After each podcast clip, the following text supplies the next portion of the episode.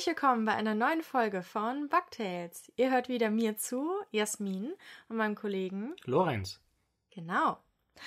Ihr habt schon lange nichts von uns gehört und äh, es kamen so einige besorgte Nachrichten, ob wir den Podcast einstellen. Nein, dass wir jetzt so lange Pause hatten, kommt daher, ich hatte halt Corona und es hat auch eine ganze Weile gedauert, bis mir wieder gut ging, so vom Kopf her. Also ich bin immer noch ein bisschen vergesslich und solche Sachen, aber dann auch von der Stimme her und so.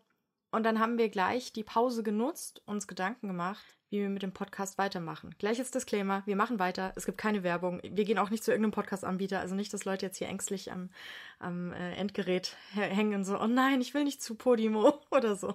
Bleibt alles wie gehabt. Ja, aber wir haben uns so ein bisschen überlegt, wie wir den Podcast weitergestalten wollen und haben uns entschieden, dass wir nicht mehr ganz so, mm, wie willst du sagen, Lorenz? Also es wird dynamischer ja, nicht mehr so ganz unflexibel uns einfach zwei Geschichten erzählen und fertig, sondern ich werde auf jeden Fall, also es wird eine Geschichte geben pro Podcast und wir möchten aber auch über aktuelle Sachen aus der Forschung sprechen. Ja, und dann bringen wir immer so ein bisschen mit. Das heißt, die News-Sektion fällt weg und stattdessen reden wir in einem Gespräch über Dinge, die die Woche über passiert wird. Und hier kommt die nächste gute Nachricht. Uns wird's wieder wöchentlich geben. Das heißt, einmal in der Woche kriegt ihr uns wieder auf die Ohren. Also äh, das Warten hat sich deswegen hoffentlich gelohnt. Hm, wenn wir gerade bei Ankündigungen sind, also keine Sorge, es kommt jetzt hier gleich noch Inhalt. Das wird auch nicht jede Folge so, dass wir so lang am Anfang labern. Ja, es ist jetzt einfach äh, kurz die Formalien klären. Aber wenn wir gerade bei Ankündigungen sind, Lorenz, du hast ein neues Projekt gestartet. Willst du davon mal erzählen? Ja, das heißt Wissenschaft im Ballbesitz und es geht im Prinzip darum, Wissenschaftsbegeisterte und Fußballbegeisterte zusammenzubringen, beziehungsweise dem Klientel der Fußballbegeisterten wissenschaftliche Fragestellungen und Probleme und Themen nahezubringen. Genau, das ist ein Steady Newsletter-Kolumne. Äh, die findet ihr unter entweder wissenschaft-in-ballbesitz.de zusammengeschrieben oder einfach wissip.de, also wiss wie wissen und dann ip.de. Und ähm, da gibt's Lorenz einmal äh, eine Woche gibt's immer eine kostenlose Ausgabe und dann die nächste Woche wieder eine kostenpflichtige. Da kann man dich nämlich unterstützen. Genau, das ist die Idee. Das Geile ist ja, bevor ich Lorenz kennengelernt habe, also Lorenz und ich sind ja wirklich durch diesen Podcast zusammengekommen, haben sie so kennengelernt. Wir kannten uns vorher einfach nicht. Und er hat in Israel gelebt, also wilde Geschichte. Und äh, jetzt heiraten wir im Herbst. Wer kennt's nicht? Aber Lorenz hat mir vor allem auch Fußball näher gebracht, weil ich ehrlich gesagt Fußball bis dahin eigentlich immer blöd fand. ehrlich gesagt. Und ich hatte auch gar nicht vor, mich weiterhin Fuß irgendwie oder jetzt für Fußball zu interessieren. Und Lorenz hat einem gefragt, ob es mich stört mit dem Fußball. Dann meinte ich, nö, gar nicht, mach nur dein Ding. Aber er war einfach immer so begeistert und hat immer so viel erklärt dabei, dass irgendwie doch angefangen hat, mich zu interessieren. Und ich habe mich erst gewehrt. Aber mittlerweile habe ich ein St. Pauli-Trikot. Also ich würde sagen, ähm, er macht es schon ganz interessant. Also für Leute, die es die denken, äh, Fußball, schaut es euch einfach mal an. Da geht es jetzt nicht darum, wer hier der geilste Fußballspieler ist, aber, sondern zum Beispiel, was hast du in der letzten Folge erzählt, Lorenz? Genau, die Debütfolge, da ging es eigentlich darum, mal den Biorhythmus ein bisschen genauer zu verstehen und wissenschaftlich zu verstehen, was der eigentlich ist, was sich da im Körper verändert und was das eben auch mit Fußball zu tun hat. Genau, da geht es ja so ein bisschen darum, tags trainieren oder nachts. Und das ist natürlich auch für Leute, die kein Fußball, nicht Fußball interessiert sind, interessant, weil es da ja generell darum geht, ob man tagsüber leistungsfähiger ist oder nachts. Wie ist es bei dir, Lorenz? Ähm, das schwankt sehr. Also es geht ja auch zum Beispiel um jahreszeitliche Schwankungen. Also ja. ich glaube zum Beispiel, dass ich ähm, im Frühjahr tendenziell aktiver bin als ähm, im Winter auf jeden Fall. Und wie ist das, wenn man immer müde ist, so wie ich? Wie heißt das? Eisenmangel. äh, unrhythmisch. Hm, ja, ich bin eher so gleichbleibend. Was eben vor allen Dingen wichtig ist, ist, dass dieses Projekt nicht dogmatisch ist. Das heißt, es geht weder um einen bestimmten Verein noch notwendigerweise um Fußball im engeren Sinne, sondern wir wollen auch oder ich will auch eine große Bandbreite eigentlich abdecken. Das heißt, es geht auch um den Fußball im Damenbereich, um den Fußball im Jugendbereich. Ich dachte im Damenbereich. Da dachte ich mir, Darm, nein, Damen. Ja, Damen. Herren Frauen, Damen. Frauenfußball. Frauen. Fußball der Frauen. Ja. Aber okay, das ist dein neues Projekt. Dann gibt's auch Updates bei meinem Projekt. Schreibers Naturarium wird jetzt ein richtiges kleines Webseitenmagazin. Ich habe das ein bisschen umgebaut. Also für die, die den, die Newsletter-Kolumne abonniert haben, keine Sorge, es ändert sich nichts für euch. Ihr kriegt es wie hier immer über Steady, äh, kriegt es in euer Postfach und alles gut. Aber es gibt jetzt zusätzlich noch dieses halt Schreibernatura, schreibersnaturarium.de zusammengeschrieben alles und da kommt ihr so wie so ein Blog. Und da gibt es verschiedene Themenbereiche und dazu gibt es jetzt ein paar mehr Artikel dann. Ich, kann, ich will halt mehr Artikel als einmal in der Woche schreiben, will aber auch nicht allen das Mailpostfach vollstopfen. Und deshalb ähm, werde ich dann auch zusätzliche Artikel posten, wie immer. Einige sind frei zugänglich, einige sind hinter einer Paywall. Und es gibt da jetzt einen Kids-Bereich. Und zwar möchte ich da Artikel für Kinder posten über Insekten, Wissenschaft, all diese Themen. Der bleibt dauerhaft paywallfrei und auch werbefrei. Also da, ich will erstens nicht, dass Kinder da schon in Kontakt mit Werbung kommen. So, Mama, ich will diesen Artikel lesen. Kannst du Paywall wegmachen? Kannst du es abonnieren? Finde ich irgendwie unangenehm. Und sollen halt Kinder einfach, äh, die Bock drauf haben, was über Wissenschaft zu lernen, das machen, ohne jetzt irgendwie abhängig zu sein vom Einkommen der Eltern oder auch vom Bock der Eltern, denen da jetzt irgendwas zu abonnieren. Also guckt einfach bei Schreibers Naturarium, da gibt es einen Kids-Bereich und da gibt es jetzt auch schon den ersten Artikel über Tiere im Boden, also so Asseln, Würmer und sowas. Und ähm, ich finanziere halt Zeitaufwand und auch was das kostet, zum Beispiel Illustrationen und so, finanziere ich quer einfach mit den anderen Mitgliedschaften. Also wenn die Eltern das hören, sich denken, oh, ich will das aber trotzdem unterstützen, gerne äh, ein Abo abschließen. Ab 4 Euro im Monat geht's los. Kostet so viel wie ein, wie ein, es kostet weniger als ein großer Latte Macchiato am Bahnhof. Und ich finde, wir geben so viel Geld für Scheiße aus, da können wir auch mal sowas unterstützen. So, wow, ist richtig lang jetzt schon. Ja, aber lass mich auch nochmal sagen, dass es halt richtig krass ist und die Leute sich das auf jeden Fall angucken sollen, weil du hast da voll viel Liebe reingesteckt, auch in die ganzen Illustrationen, aber auch jetzt auf der Webseite gibt es ja auch noch ganz viel Fotomaterial extra. Wenn wir immer auf unsere Fototouren gehen, dann ja. ähm, schießt du da immer ganz viele detailreiche Naturaufnahmen und das ist auf jeden Fall ein Blick, ein Klick und vielleicht auch ein paar Euro im Monat wert. Ja, das stimmt. Ich habe auch deswegen das aufs Magazin umgezogen, weil bei Steady die Bilder immer so klein sind. Und ich meine, bei mir geht es hauptsächlich um Insekten, das ist nicht so gut dann, weil die sind ja fast genauso groß wie in echt. Und ähm, ja, und jetzt heute habe ich gerade, beziehungsweise heute Sonntag, habe ich eine neue Folge veröffentlicht, die heißt, ähm, also da geht es darum, wie man eigentlich, wenn man spazieren geht, mehr sieht. Also wie man kleine Tiere entdecken kann, weil oft läuft man irgendwo rum und sieht einfach irgendwie nichts. Und deshalb geht es dann in dieser Ausgabe darum, so ein paar Tipps, wie man sich verhält, wie man es schafft, wenn man durch so einen Park geht oder so, mehr Tiere zu entdecken als die anderen Leute. Genau. So, mega langes Vorgeplänkel, wie gesagt. Keine Sorge, gibt es jetzt nicht immer. Doch, wir machen das jetzt wie, wie so True Crime Podcasts, die erstmal 15 Minuten irgendwas labern, bevor die Geschichte oder irgendein Inhalt losgeht. Nein, ähm, so wird es nicht. Äh, normalerweise sind wir da recht schnell bei der Sache und so wird es auch künftig sein.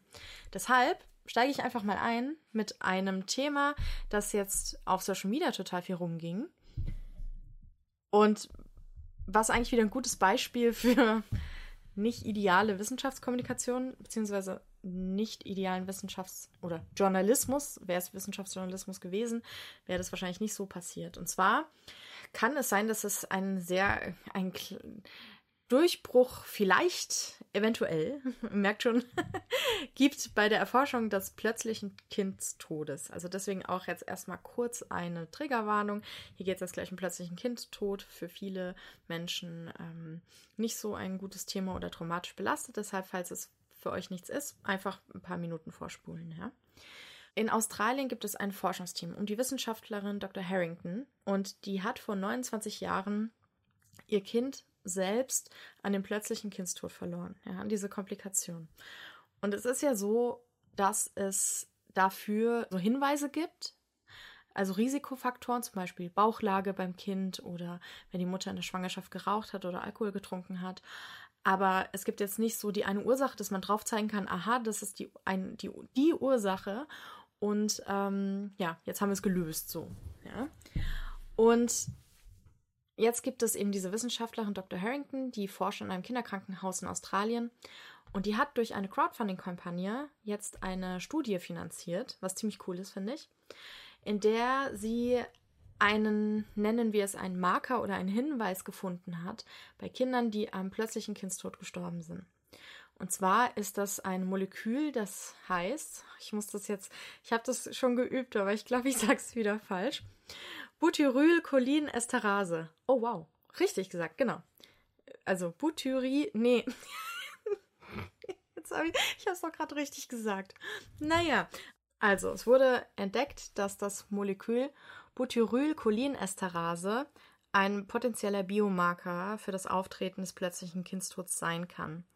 Und zwar hat die Studie entdeckt, dass Kinder, die an dieser Komplikation gestorben sind, einen sehr, ein sehr niedriges Level dieses Moleküls im Blut haben im Vergleich zu Kindern, denen es halt gut geht. Auf Twitter und auf anderen sozialen Medien las man jetzt die letzten Tage, ja, die Ursache für den plötzlichen Kindstod ist gefunden worden, so nach dem Motto, jetzt wird's geheilt, alles wird gut. Ja, aber Biomarker heißt ja noch gar nicht, dass das irgendwie äh, die Ursache dafür ist, oder? Genau. Also auch die AutorInnen dieser Studie haben gesagt, okay, bitte fahrt mal runter. Mhm. Ja, also die ist sehr gut gemacht, die Studie. Aber es ist jetzt erstmal nur ein Indiz, ja, mhm. und ein Biomarker. Wir wissen überhaupt nicht, ob da überhaupt eine, ja, so eine äh, Korrela so eine Kausalität es gibt, also mhm. dass das wirklich was damit zu tun hat, oder ob dieses niedrige Level dieses Moleküls ein Hinweis darauf ist, ähm, dass eine andere Ursache, die den plötzlichen Kindstod verursacht, vorhanden ist. Mhm. Zum Beispiel, dass, ähm, weiß ich nicht, ähm, dass dieses Molekül besonders in niedriger Dosierung bei Kindern da ist, wo die Mutter in der Schwangerschaft geraucht hat. So, ja. Mhm. Das heißt aber nicht, dass das Fehlen des Moleküls die, Aussa die Ursache ist, sondern dass das ein Hinweis auf eine Ursache sein kann. Mhm. Ja. Und das ist eben ähm, leider in der Bevölkerung anders angekommen wie so oft, weil es auch wirklich, ja, ist halt ein sehr emotionales Thema. Ähm, WissenschaftsjournalistInnen hatten sich da noch gar nicht dran gemacht äh, daran. Es gab, glaube ich, kurze Presse, Pressemitteilungen oder so und dann haben es halt Medien, also fachfremde Menschen einfach aufgeschnappt und äh, gesagt, so nach, also auch so amerikanische Medien, ja, wir haben, wir haben jetzt das Ding gefunden, ja. Mhm. Und das ist einfach eine sehr kleine Studie auch. Es gibt einfach sehr wenige Proband, Probanden, weil man natürlich äh, jetzt nicht irgendwie überall so schnell Menschen trifft, die, wo das Baby am ähm, Sudden Infant Death Syndrome, also plötzlich ein Kind gestorben sind. Also man findet nicht so schnell, was auch gut ist. Also sonst hieß es ja, dass viel häufiger auftreten würde. Und es ist halt echt so ein, ja, so ein kleiner Hinweis. Er kann sich auch in Luft auflösen. Es kann auch sein, dass man trotz dieses Biomarkers nicht herausfinden kann, ähm, was dann die Ursache ist, also worauf der Biomarker hinweist mhm. oder so. Ja. Aber das heißt, die Analyse wurde postmortem gemacht, oder? Ja. Okay. Und dann aus dem Blut, oder? Ja, genau. Mhm. Und bei der Studie, also die ist wirklich sehr gut gemacht, aber da fehlt zum Beispiel noch Informationen über die Kinder. Das heißt, wir haben jetzt diesen Marker, wir merken, okay, da gibt es irgendeine Korrelation, dass Kinder, die daran gestorben sind, diesen Marker, äh, also darauf anspringen, ja, aber wir wissen gar nichts, also die Studien, also die WissenschaftlerInnen, die die Studie gemacht haben, wussten nichts über die Kinder. Also eben, ob in der Schwangerschaft geraucht wurde, mhm. ob, ähm, weiß ich nicht, ähm, Erbkrankheiten gab, ob Alkoholismus ein Thema ist, wie die Kinder, wie diese Auffindesituation der Kinder war und so das fehlt halt alles. So. Und haben die das verglichen mit Kindern, die an was anderem gestorben sind oder mit lebenden Kindern? Mit lebenden Kindern. Okay. Und haben halt geguckt. Und deswegen, sie haben da auch gemerkt, dass in der Gesamtbevölkerung, also verglichen mit der Gesamtbevölkerung, haben die Kinder halt signifikant weniger dieses Moleküls. Ja, aber auf individuellem Level heißt es noch nichts, weil es auch Kinder gibt, die haben dieses Molekül sehr niedrig und denen ging es prima. Mhm. So, ja, mhm. also es, es könnte ein Durchbruch sein, es könnte oder ein erster Hinweis auf einen Durchbruch sein, aber er ist halt noch nicht da und jetzt muss halt viel dazu geforscht werden. Das heißt, man braucht größere Versuchsgruppen, noch mehr Ansätze, um herauszufinden, was ist das für ein Molekül, was macht das, wie kann das mit irgendwas in Zusammenhang stehen und eben man braucht dafür eine Probandengruppe, über die man halt mehr weiß, damit man Dinge überhaupt vergleichen kann oder halt in Beziehung setzen kann. Weil viele haben auch gesagt, cool, dass das jetzt da ist und jetzt können wir endlich diese Vorurteile, wie zum Beispiel Bauchlage ist gefährlich oder sowas, ähm, über Bord werfen. Und das finde ich halt gefährlich, weil nein, können wir nicht. Weil kann ja sein, dass, was weiß ich, die Bauchlage dazu führt, dass, äh, das ist jetzt natürlich Quatsch, aber als Beispiel, ähm, dass Kinder dieses Molekül zu wenig haben oder so. Und dann ist ja trotzdem, also dann ist ja trotzdem gefährlich. Deswegen bitte jetzt nicht denken, okay, Bauchlage ist wurscht, ähm, Rauchen auch, alles egal, es liegt jetzt an diesem Molekül, weil an diesem Molekül wird es wahrscheinlich nicht liegen. Ja. Was natürlich gut ist, ich meine, selbst wenn die Studie jetzt nur klein ist, ähm, dass es jetzt Aufmerksamkeit erzeugt und die dadurch vielleicht Drittmittel einwerben können, um das Ganze noch größer aufzuziehen. Ganz genau. Also schon, dass das gecrowdfundet wurde, ist schon krass, finde ich. Und jetzt hoffe ich auch, dass dadurch eben Fördergelder fließen und das wirklich in einem großen Maßstab gemacht werden kann. So. Und wie gesagt, es könnte äh, einfach nur eine Richtungsweisung in Richtung Risikofaktoren sein. Mhm. Kann aber sein, dass am, ganz am Ende irgendwann ein paar Jahren rauskommt, ja, das zeigt an, dass da Risikofaktoren bestehen, aber die Risikofaktoren selber können doch nicht aus dem Weg geräumt werden oder so. Also, mhm.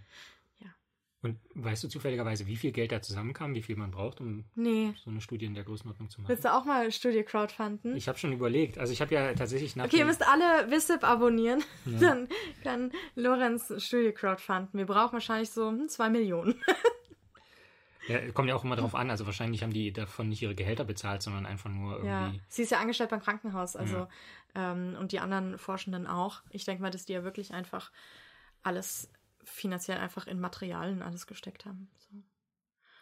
Und wie du meinst, hast, hast ja angefangen im Prinzip mit der Kritik, dass viele Medien das so ein bisschen äh, sensationsheischerisch übernommen haben, ohne das einzuordnen. Wie hättest du dir denn die richtige Schlagzeile dazu am besten vorgestellt? Mm, ich fand erstmal total geil. Ich habe vorhin noch mal geguckt, ob mittlerweile deutsche Medien es aufgegriffen haben. Haben sie. Und die, ähm, man merkt einfach so richtig, bei welcher Gewichtung man bei welchem Medium ist. RTL war die Schlagzeile irgendwie Forscherin oder es war ein Übertitel irgendwas plötzlicher Kindstod und dann die Forscherin ereilte dieses Schicksal selbst vor 29 Jahren. Das war so die Headline. Und dann kam erst so, worum es geht. Ähm, ich hätte mir da ehrlich gesagt am liebsten direkt eine Einordnung von Spektrum der Wissenschaft oder so ge gewünscht. Also, ich weiß nicht, vielleicht Hinweise auf, auf Hinweise auf Hinweise auf Hinweise möglicher Risikofaktoren wäre wär quasi die korrekte mhm. Überschrift. Ich weiß es nicht, aber auf jeden Fall bitte nicht. Ähm, ja, äh, wir haben die Lösung, ja. weil haben wir nicht. Es sind halt Hinweise darauf, dass man Risikofaktoren erkennen kann vorher. Auch wenn man noch nicht weiß, welche. Aber dass man vielleicht weiß, okay, das Kind hat irgendeinen Risikofaktor. Und dann müsste man mal gucken, was für einer es sein könnte. Und genau das muss man rausfinden. Ob das mit irgendwas Bestimmten, wenn jetzt zum Beispiel rauskommt, dass all diese Kinder, dass, dass dort bei all diesen Kindern in der Schwangerschaft geraucht wurde, dann hätte man ja wirklich so ein, äh, so ein krasses äh, so eine Bestätigung dafür noch mehr oder so. Mhm. Oder dass diese Kinder, die auch niedrige Dosierungen von Butyryl, Cholin, Esterase, Jesus Christ, haben, dass, äh, und die leben, vielleicht deren Mütter oder so, oder auch rauchen oder passiv rauchen ist oder so. Also, ja. Wie man sieht, es ist wirklich kompliziert und. Aber so ist Wissenschaft halt und Biologie und deswegen kann man es eigentlich fast gar nicht verknappen. Ja, das stimmt. Was hast du uns mitgebracht aus der Welt der Wissenschaft? Es geht im Prinzip in eine ähnliche Richtung, denn auch ich bin auf eine Schlagzeile aufmerksam geworden, die sinngemäß lautete, dass unsere Darmbakterien bestimmen, ob Depression und in welcher Schwere Depression bei Leuten ausgelöst wird. Geil, dann könnte man immer so, so einen Codeabstrich einfach so, welche De Depression ich habe und dann fertig. Ja. Du in meine Schüssel geguckt, wie es dir geht? Ja. Aber so einfach ist es natürlich nicht. Und ich habe mir dann die zugehörige Arbeit mal etwas genauer angeschaut. Die wurde publiziert im Journal Cell Metabolism, also wo es um den Stoffwechsel von Zellen geht, also so heißt das Journal. Und zwar wurde das publiziert von einem Team aus Spanien, aus äh, Girona. Girona? Keine Ahnung. Ja, egal, also von einem Team aus Spanien. Und was im Prinzip zunächst mal gemacht wurde, generell muss man sagen, wenn es um Darmbakterien und psychische oder mentale Erkrankungen geht, ist die wissenschaftliche Gemeinschaft sehr kritisch, weil vor zwei Jahren, glaube ich mal, eine Veröffentlichung für sehr viel Aufsehen gesorgt hat, weil da ging es um Autismus und mhm. Darmbakterien. Oh Gott, ja, oh und Gott. Die wurde in, in Cell publiziert, also in einem noch größeren Journal, im Prinzip dem Mutterjournal von diesem, wo wir jetzt drüber sprechen, Cell Metabolism.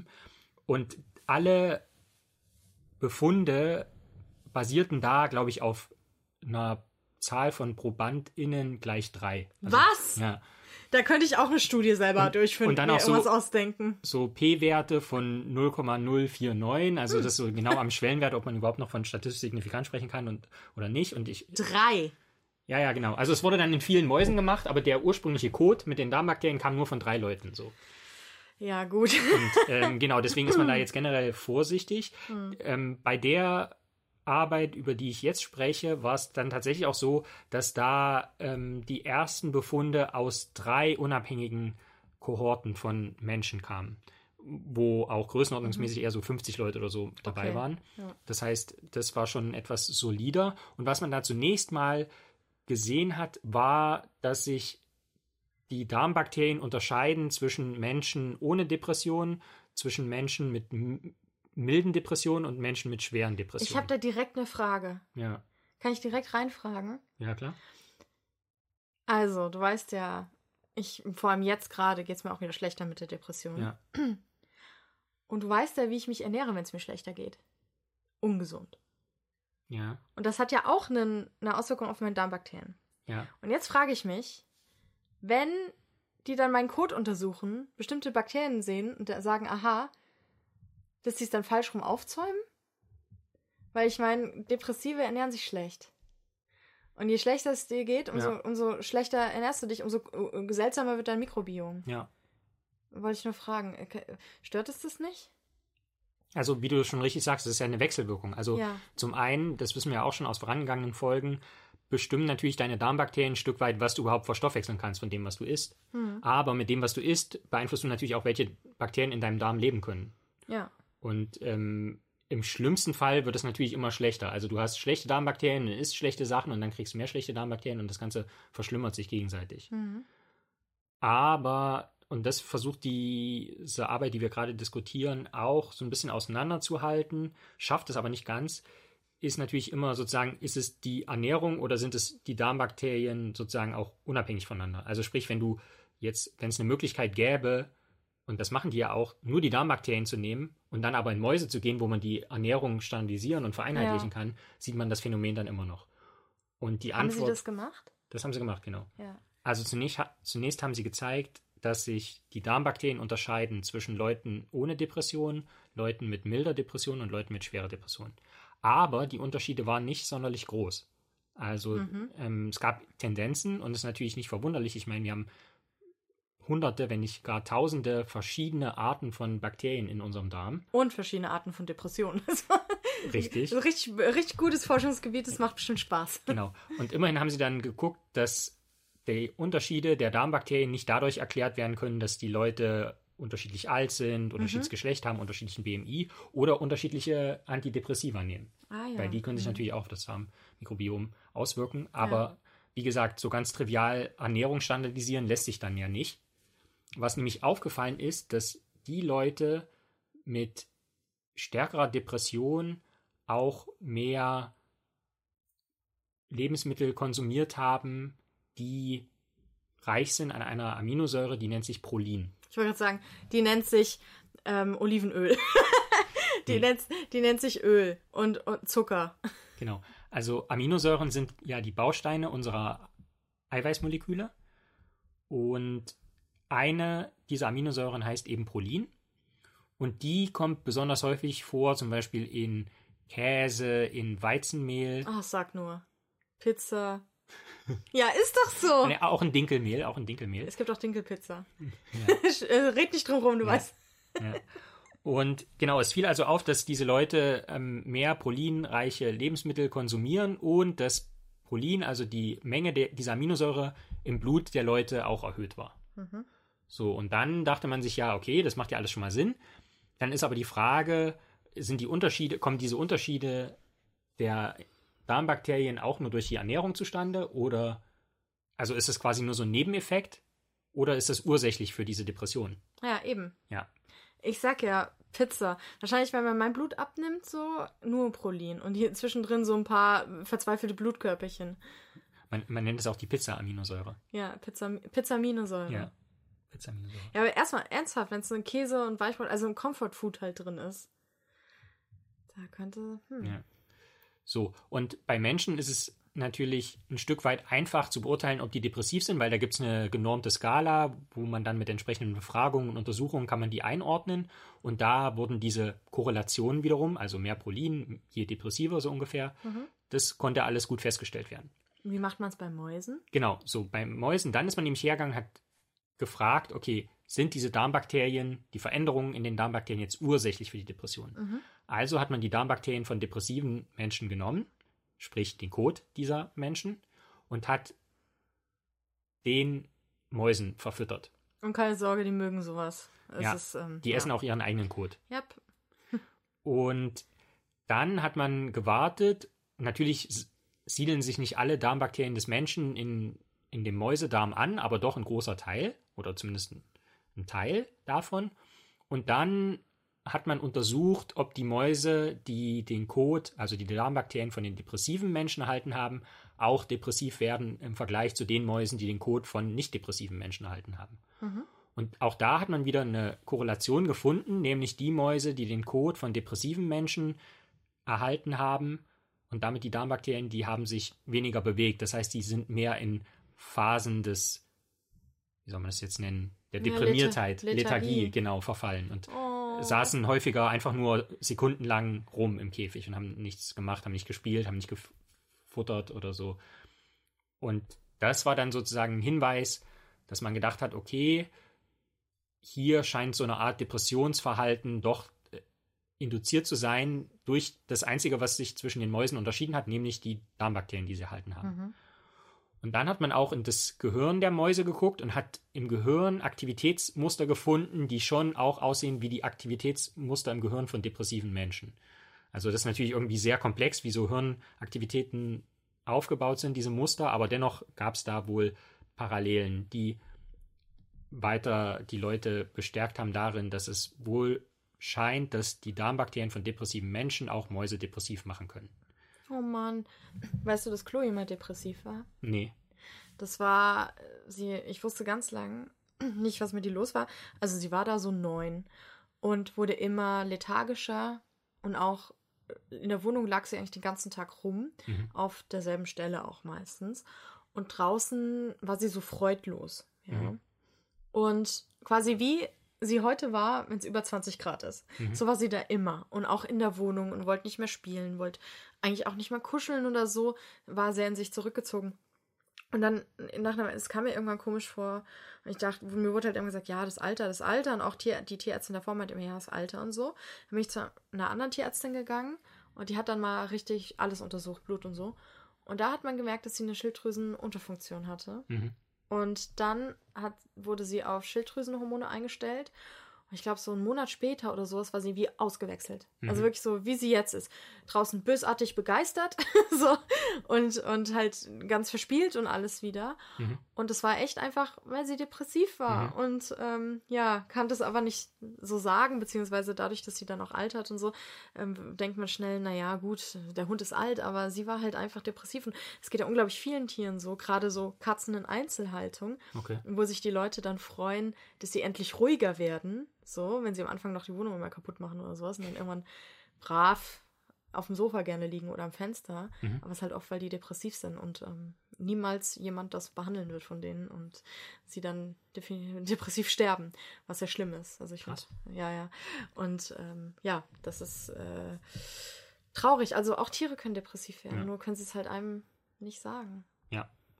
Aber Hormone und das Vermessen von Tieren, um deren Depressions Stadium zu analysieren, ist das gute Stichwort, denn was dem Forschungsteam dann auch aufgefallen ist in der zu besprechenden Arbeit, ist, dass, dass die Mäuse nachts immer aufgestanden sind und Netflix geguckt haben und die dann bei den Folgen immer schon weiter waren.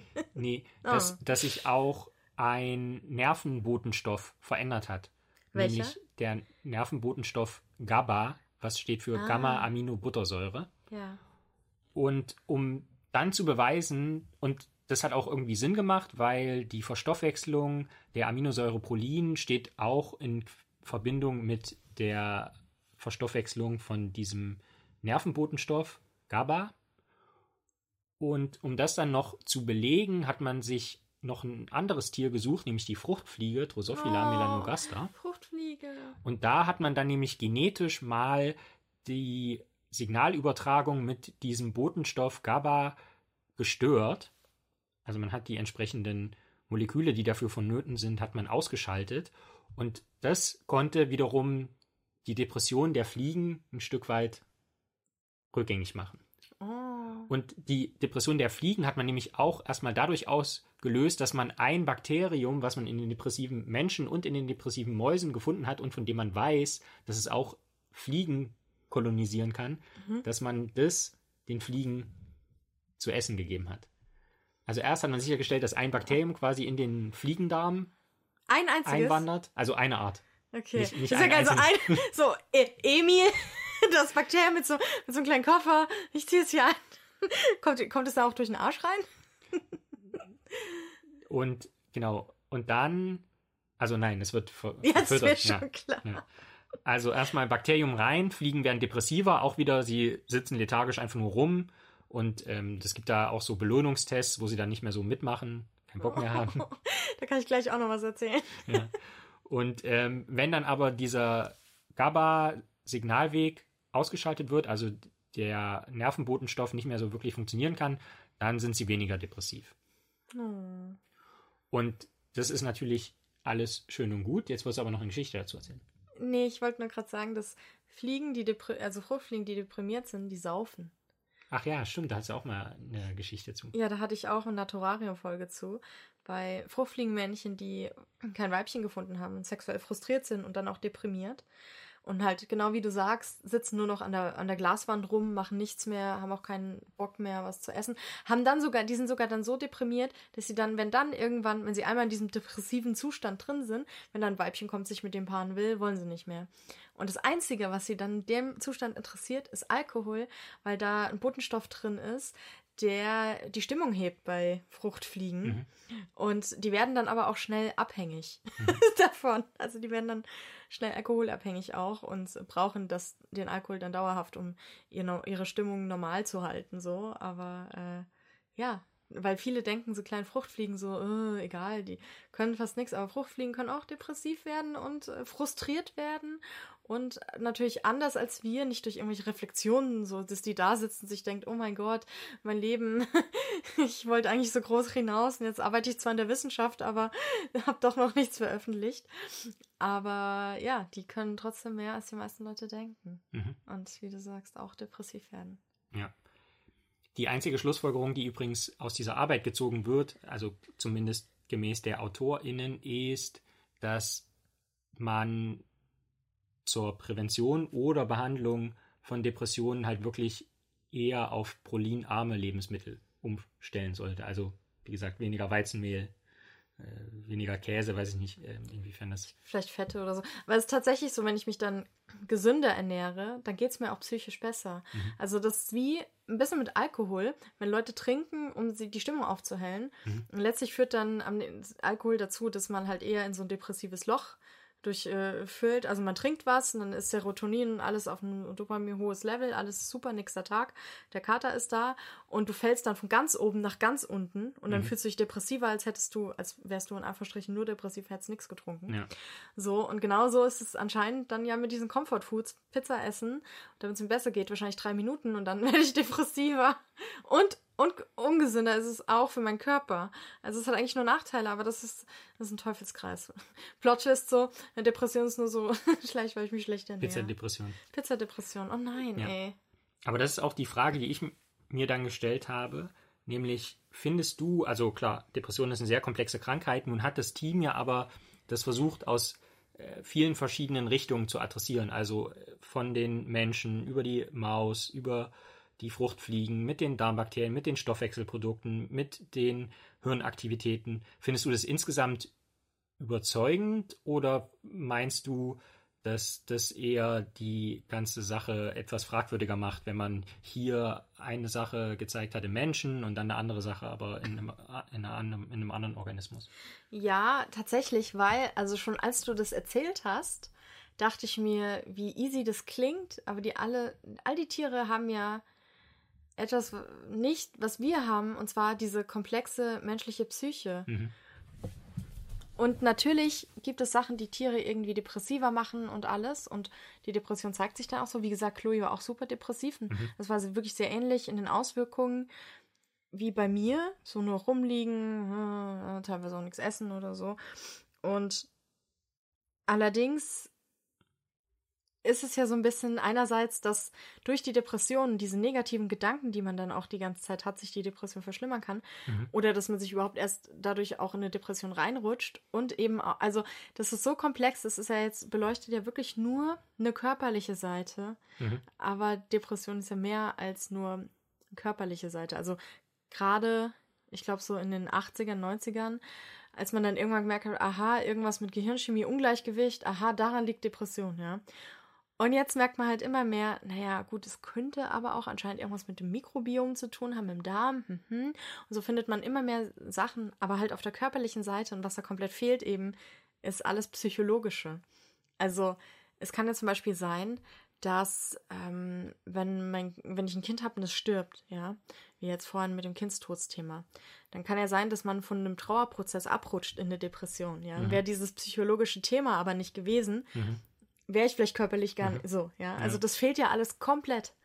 Und deswegen, ja, das zeigt für mich einfach nur bestimmte Moleküle, Stoffe und sowas, die eine Depression ein- und ausschalten können auf einer rein körperlichen Ebene.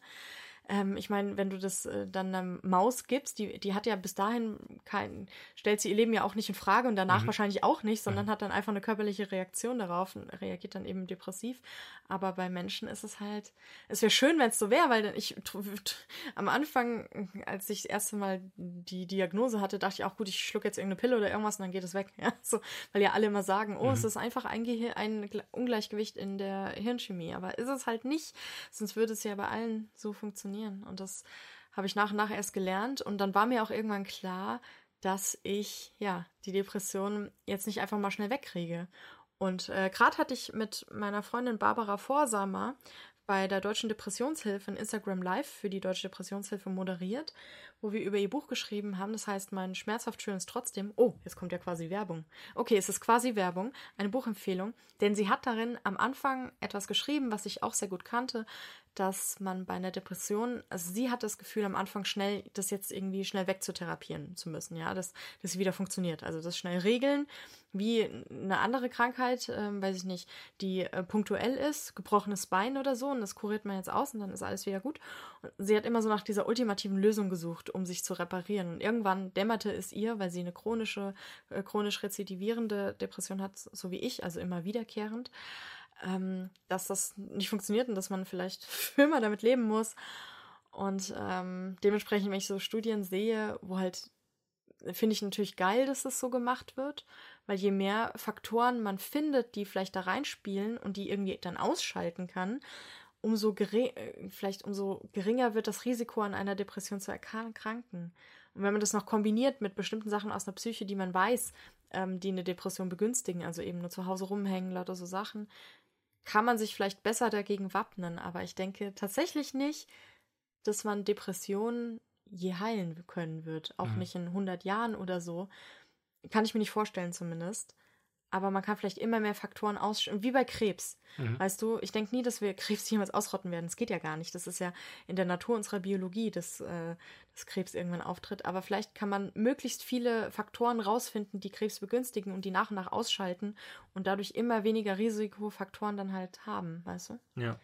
Das ist so meine Meinung dazu. Die war jetzt sehr lang ausführlich. So, wie denkst du es denn? Wie findest du es, dass, ähm, dass sie das so versuchen?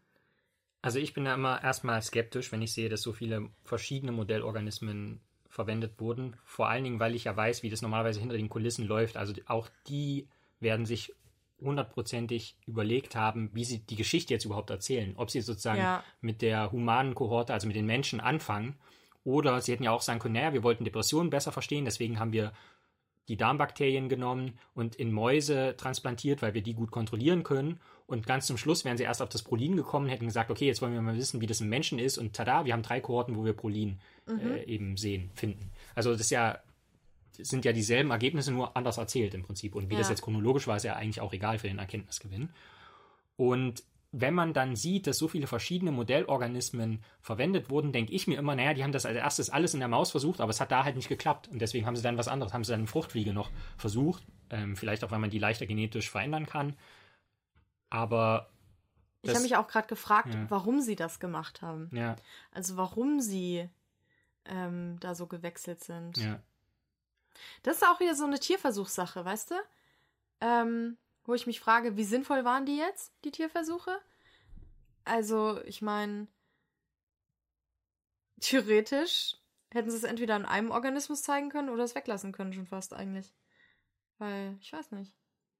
Ja, genau. Das Problem ist eben, dass die Art und Weise, wie das System wissenschaftlicher Veröffentlichungen momentan funktioniert, da gibt es keine Möglichkeit, irgendwie zu zeigen, oder es wird nicht belohnt zu zeigen, was man alles gemacht hat, aber was nicht geklappt hat.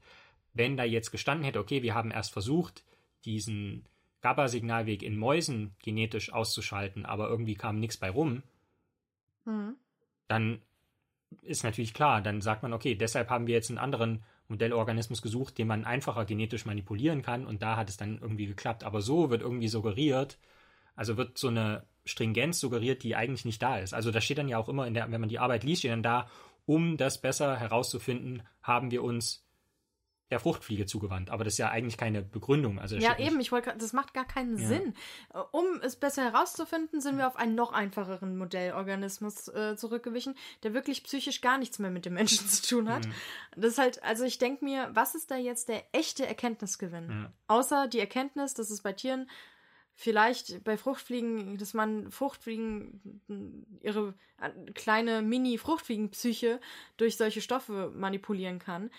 Schön für die Fruchtfliege, hat nichts mit mir als Menschen zu tun. Und ja. da denke ich mir, toll, dass man da wieder, wer weiß, wie viele Tiere für gestorben sind, für eigentlich faktisch nichts, weil, oder kam da jetzt irgendwas raus, was man nicht auch durch Menschenversuche hätte machen können? Und ich rede jetzt Menschenversuche, es klingt so Frankenstein-mäßig, aber du weißt, was ich meine, oder?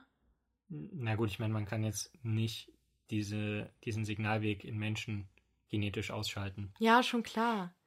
Aber ich weiß nicht, ich habe so das Gefühl, man hätte es auch lassen können. Schon von vornherein. Nicht, dass man hinterher merkt, ach, es hat nicht geklappt oder so. Oder dass man es bei der Maus probiert hat und dann merkt, okay, irgendwie hat das nicht richtig funktioniert. Und das ist halt irgendwie so, weißt du, man hat vorher schon das Ergebnis, was man raushaben will. Und da wird jetzt einfach so lange versuchen und irgendwie und am Ende, weiß ich nicht, bei so Mobs gedackelten Windhundschildkröte, die äh, in Malaysia lebt, bei der hätte es dann funktioniert ja. und dann wäre das halt eine mega. ja, gucken Sie mal. Es kommt halt auch immer drauf an, also bei der Grundlagenforschung, klar, da will man irgendwie Sachen finden, die grundlegend sind. Das ja. heißt, die müssen dann in möglichst vielen Organismen irgendwie gelten. Aber ja. hier geht's ja, es ging ja auch wirklich los mit den Menschen, die depressiv sind. Und um das zu heilen, kann einem eigentlich, gelinde gesagt, die Fruchtfliege egal sein. Das meine ich damit. Ja, genau. Also, ich verstehe schon, wenn man die aus dieser Forschungsperspektive drauf guckt, dass man, ja. je mehr Wissen, umso besser ist ja. die Einstellung, ja. Aber letztlich forschen die halt an lebenden und Tieren und das ist einfach, das ist wieder so ein Beispiel für, das läuft in eine Sackgasse und es war einfach umsonst. Ja, und äh, das ist wieder so ein Paradebeispiel für Tierversuche, die auf den Menschen eigentlich nicht anwendbar sind. So, aber weiß ich nicht.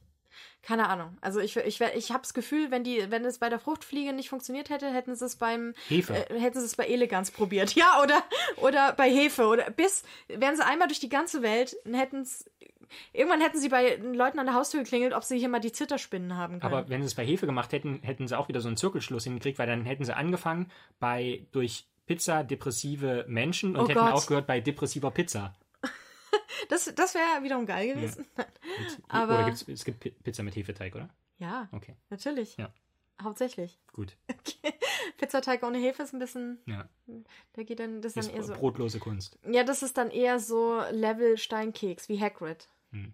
So.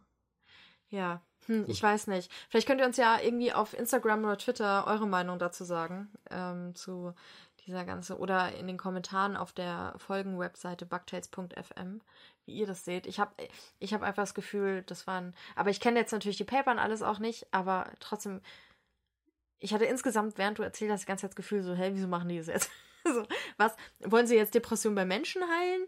Oder wollen sie künstlich induzierte Depressionen bei der Fruchtfliege heilen? das weiß ich nicht. Aber ja. Ich glaube, da gibt es gerade mikrobiommäßig bessere Ansatzpunkte und Depressionen. Also das mit dem Prolin ist ja schon interessant. Ja, und vor allem, also ich meine, darauf basierend kann man ja auch eine klinische Studie Eben, aufsetzen, ja. die irgendwie Oh, da, ich will in der Gruppe sein, die die ganze Zeit Pizza essen muss. Oh, mega geil. für die Wissenschaft. Für die Wissenschaft. Zinkel zu nehmen für, für die Wissen, für Science, for Science dann. Geil, hätte ich, hätte ich Bock, würde ich tun. Da, ich, da würde ich mich opfern. Vanessa. Die Frage. Dein perfe deine perfekte Pizza. Was hätte die? Ich, hab- ich kenne dich ja beim Pizza zusammenbauen. Ja. Äh, Ich habe schon ein paar Überraschungen erlebt bei dir. Also, Ernsthaft? ja. Okay. Als du da mit so einer Sardellenpizza mit Kapern und Zwiebeln um die Ecke kamst, da dachte ich mir, "Ha, entschuldigen Sie mal, wie sind Sie? Ja, das war irgendwie. Was war da denn los? Da hatte ich Bock auf Elektrolyt. Ja, da hast du ein bisschen Bock auf Salz. Ja. So. Ähm, also erstmal Vollkornteig, äh, ähm, Spinat, Artischocken, Mhm. Oliven, aber keine schwarzen, Mhm. rote Paprika. Oh, sagst du jetzt gleich Mais? Nee, Oh, Gott sei Dank. Aber Ja. du akzeptierst Mais auf der Pizza. naja, wenn es sein muss. Aber mag ich jetzt eigentlich nicht. Okay, wir haben jetzt Spinat, Artischocken, grüne Oliven oder Kalamata, rote Paprika. Ja. Ähm, Zwiebeln und Knoblauch natürlich. Zwiebeln, Knoblauch, ja. Ähm, Brokkoli auch geil. Ja, Das war's. Und natürlich das Käse. war's schon. okay. Oder natürlich auch äh, äh, Pinienkerne, wenn sie geröstet sind, aber sie dürfen wirklich, sie dürfen maximal goldbraun sein. Mhm. Wenn sie dunkler sind, geht nicht. Dann sagst du wieder, es verbrannt. Ja, weil es es faktisch ist. Immer wenn ich so Sachen koche und ich mag so, zum Beispiel Toast, mag ich einfach kross. Und es ist wirklich nicht schwarz verbrannt, aber er sitzt dann immer daneben und kratzt so demonstrativ mit dem Messer kratzt und dann da immer dieses. Ja, das schmeckt halt schon nach Tod. Was? Was denkst du denn, wie tot schmeckt? Hm? Knusprig kross? Mich erinnert das immer an diesen, ähm, mein Opa hatte so ein, Das erinnert mich an meinen Opa, der hat auch so geschmeckt. nein, der hatte so ein, wie heißt das, so ein Lavastein in der Badewanne, so ein schwarzes Ach so, Ding. Bimsstein. Nee, so ein Lava, wo Ja, man so die, die Dings sich so abreiben kann. Immer noch Bimsstein. Okay, gut. Ja. So. Da- Das will man aber nicht auf dem Toast. What, Alter? Ah, wieso sagst du das? Oh nein, jetzt, jetzt muss ich mal dran denken. Oh nein, jetzt hast du mir knusprigen Toast kaputt gemacht. Wehe, Alter. Findet die Hochzeit doch nicht statt. Ja, wir haben ja gar kein Toastbrot und auch kein Toaster. Ja, ich weiß. Ist auch besser so, ich würde sonst den ganzen Tag Prolin essen. wenn, wir, wenn wir den da hätten. Okay, jetzt meine perfekte Pizza, die ist Ja. mega simpel. Ich finde Vollkornteig eigentlich auch gut, aber ich habe noch nie eine Pizzeria gefunden, die den gut macht. Meistens ist der irgendwie so komisch dick und labberig. Also ich finde, ich habe noch nie, ich war noch nie in der Pizzeria, ähm, wo die richtig krossen Vollkornteig machen, den halt genauso muss man halt manchmal ein bisschen länger halt durchbacken und die das auch machen. Bisher war es immer labberig und, und viel zu dick. Also falls ihr in Hamburg äh, Pizzerien kennt, die krossen, dünnen Vollkornteig, Dinkelteig oder so machen, wäre ich voll dabei. Bin ich sehr. Tipps gerne willkommen. Aber, also, jetzt ein normaler Pizzateig, schön dünn. Und darauf dann, also entweder als, heißt das Marinara, wo kein Käse drauf ist. Das, da gab es in Berlin so eine Pizzeria, die hat das so geil gemacht. Da war wirklich einfach nur der dünne Teig und dann darauf diese Tomatensauce und Kräuter. Das war so geil. Oh, und diese Tomatensauce, die hat so gut geschmeckt. Und das war so mein Lieblings, absolute Lieblingspizza mit Abstand, ja. Und aber hier in Hamburg habe ich noch keine gefunden, die das gut kann. Deshalb esse ich hier am liebsten so normale Pizza, dann Margarita-mäßig und darauf in Ringe geschnitten schwarze Oliven. Ich mag da dann keine grünen Oliven, also genau gegenteilig von dir. Äh, drauf ähm, Basilikum und Knoblauch. So, eigentlich so ganz, die ganz schlicht. Finde ich richtig geil. Manchmal gerne auch noch Pilze, also Fungi. Ähm, Finde ich auch richtig gut. Und natürlich habe ich aber auch manchmal Bock auf so eine gemüseartige Pizza. Dann mag ich da Artischocken drauf und Oliven. Mit Artischocken mag ich dann gern grüne Oliven. Und Sag ich doch. Kapern, ja. Und Kapern und irgendwie sowas, ja. Ja, das finde ich auch gut, so wenn's, wenn ich salzig brauche. So. Jetzt habe ich, ich habe jetzt, das ist so mies, ich mache heute noch Suppe, ja. Jetzt habe ich voll Bock auf Pizza, wir reden auf die halbe Folge über Pizza. Aber kann, okay, jetzt weiß ich kein Prolin. Also gibt's doch äh, die äh, Gemüsesuppe. Ja. Als ich die Woche in Mainz auf dem Science Slam war, gab's Stimmt, auch, du warst auf dem Science Slam. ja, endlich mal wieder, gab's äh, Pizza Backstage natürlich. Oh, ich hab's Und da ich gab's schon. Da ga, gab's so eine Art äh, Pizza vier Käse, aber quasi nur mit einem Käse, aber halt in der vierfachen Menge sozusagen. Oh mein Gott, ich hatte auch mal so eine Pizza vier Käse und die haben das gemischt, alles einfach drauf gemacht. Ja, das macht man normalerweise so, oder? Ich kenne es so, dass es so in vier Quadranten Ach so, ach so, und das war alles quer. Ach so. Ja, die haben es okay. einfach so durchgemischt. Ja. Und es war einfach ein Batzen, Randomisiert. ja, ein Batzen Käse und du hast keine Ahnung, was das ist. Ja, ja dann äh, viel Spaß dem, der eigentlich gar kein Gorgonzola mag. Ja, Und ohne, dann- das war genau das, das war so Gorgonzola-lastig und, aber es war so fett, alter Prolin. ich sag dir, danach habe ich erstmal zwei Tage, bin ich nicht mehr aufgestanden. Nein. Aber, ja. Gut, jetzt äh, labern wir auch schon sehr lang, aber ich schneide das ja eh. Ähm, so, denk dran, äh, Moment, ich muss niesen. denk dran, Moment, ich muss niesen. Nee, doch nicht. So, das war eine Folge von Bugtails. Wir hoffen, dass sie euch gefallen hat, weil wir haben einfach Bock, mehr so gesprächsmäßig Sachen zu erzählen. Aber keine Sorge, es wird jetzt auch bald wieder um Tiere gehen, nämlich in der nächsten Folge, zumindest äh, auf meiner Seite. Und ja, vielen Dank, dass ihr zugehört habt. Wir würden uns sehr freuen, wenn ihr den Podcast auf Steady unterstützt. Da haben wir nämlich auch ein kleines Steady-Projekt, wo man den Podcast unterstützen kann und sich so ein paar Dinge mehr freischaltet. Ihr findet ihn unter, unter steadyhq.de-bugtails, glaube ich. Zur Not einfach mal bei uns auf den Social-Media-Profilen gucken, da haben wir es verlinkt. Und wir würden uns natürlich auch sehr freuen, wenn ihr eher so die Lesetypen seid, äh, wenn ihr bei Visip oder bei Schreibers Naturarium vorbeischaut. Ähm, könnt ihr auch, wie gesagt, beides kostenlos abonnieren und vor allem bei Schreibers Naturarium Kids bleibt ja eh kostenfrei. Also wenn ihr Kinder habt, könnt ihr die, denen das mal zeigen.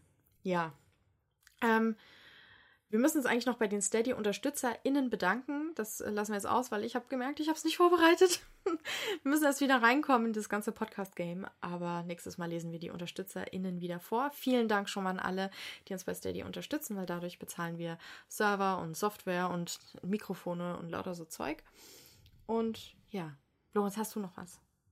Wenn ihr über irgendwelche wissenschaftlichen Veröffentlichungen stolpert, die ihr gern mal besprochen hättet, Oh ja, die ihr gern erklärt bekommen würdet. ja, dann schickt es uns einfach an lorenz.bugtails.fm. Genau, weil im Gegensatz zu mir äh, prüf, überprüft er sein Mailpostfach. ich vergesse es immer. Irgendwie, ich kriege das nicht bei meinem Handy eingerichtet. naja, genau. Schickt uns gerne äh, Paper oder komische Sachen, seltsame Sachen aus der Welt der Wissenschaft. Äh, oder äh, meldet euch bei mir, wenn ihr sagt, Jasmin, kannst du mal über, über Dinosaurier, über folgenden Dinosaurier was erzählen? Dann Über das auch. Oh, mir fällt gerade ein, mir ist gerade noch ein Dinosaurier-News eingefallen. Aber okay, dann rede ich nächste Woche darüber. Also Ja. denkt dran, Bugtails kommt es wieder wöchentlich und nächstes Mal geht es um Dinosaurier. Macht's gut. Ciao!